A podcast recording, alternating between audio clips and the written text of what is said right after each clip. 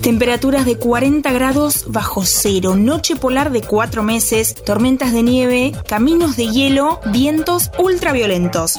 Hoy, alta tensión se mete en la Antártida para saber cómo los argentinos que viven allí gestionan su energía. Alta tensión.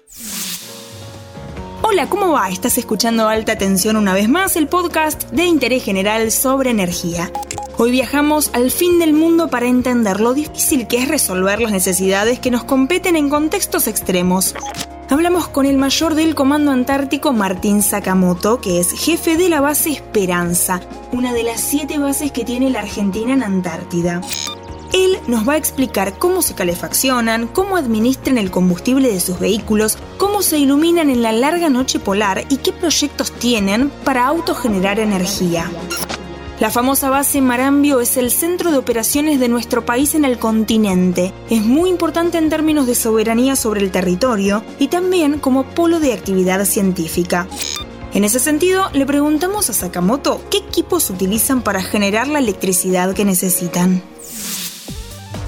Los equipos que se utilizan para producir la propia energía que se realiza en cada una de las bases antárticas, en las siete bases permanentes que posee la República Argentina, es decir, que hay gente personal, científico y de las Fuerzas Armadas los 365 días del año son grupos electrógenos que están constituidos por el motor y por el generador en sí mismo, ¿no? todo un equipo completo.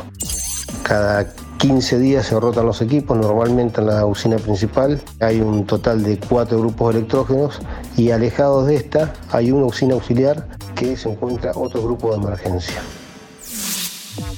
Esto quiere decir que las bases necesitan mucho combustible, pero ¿cómo llegan hasta allá? Todo lo que es el combustible se lleva por única vez en el verano, es decir, en la campaña antártica de verano, que se transporta el combustible a granel en los tanques del rompehielo Almirante Irizar y en los tanques de los avisos polares. Una vez llegado a la base, se baja o se abastece la base mediante unos rolling tanks, que son unos, unos tanques de combustible eh, neumáticos, y con los helicópteros se distribuyen en la base de acuerdo a los vuelos redondos que se hacen en cada uno de los mismos. En la base Esperanza normalmente se dejan 400.000 litros de combustible de Goa granel que son almacenados en un campo de cisterna que tiene la base para tal fin.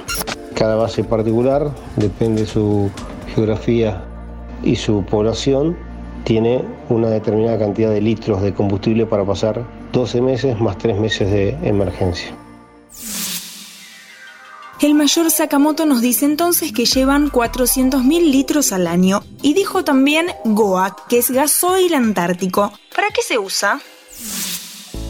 Los vehículos de la base, ya sean las motos de nieve, funcionan con nafta, nafta super, obviamente con los anticongelantes que se le agregan al, al vehículo, a la moto de nieve.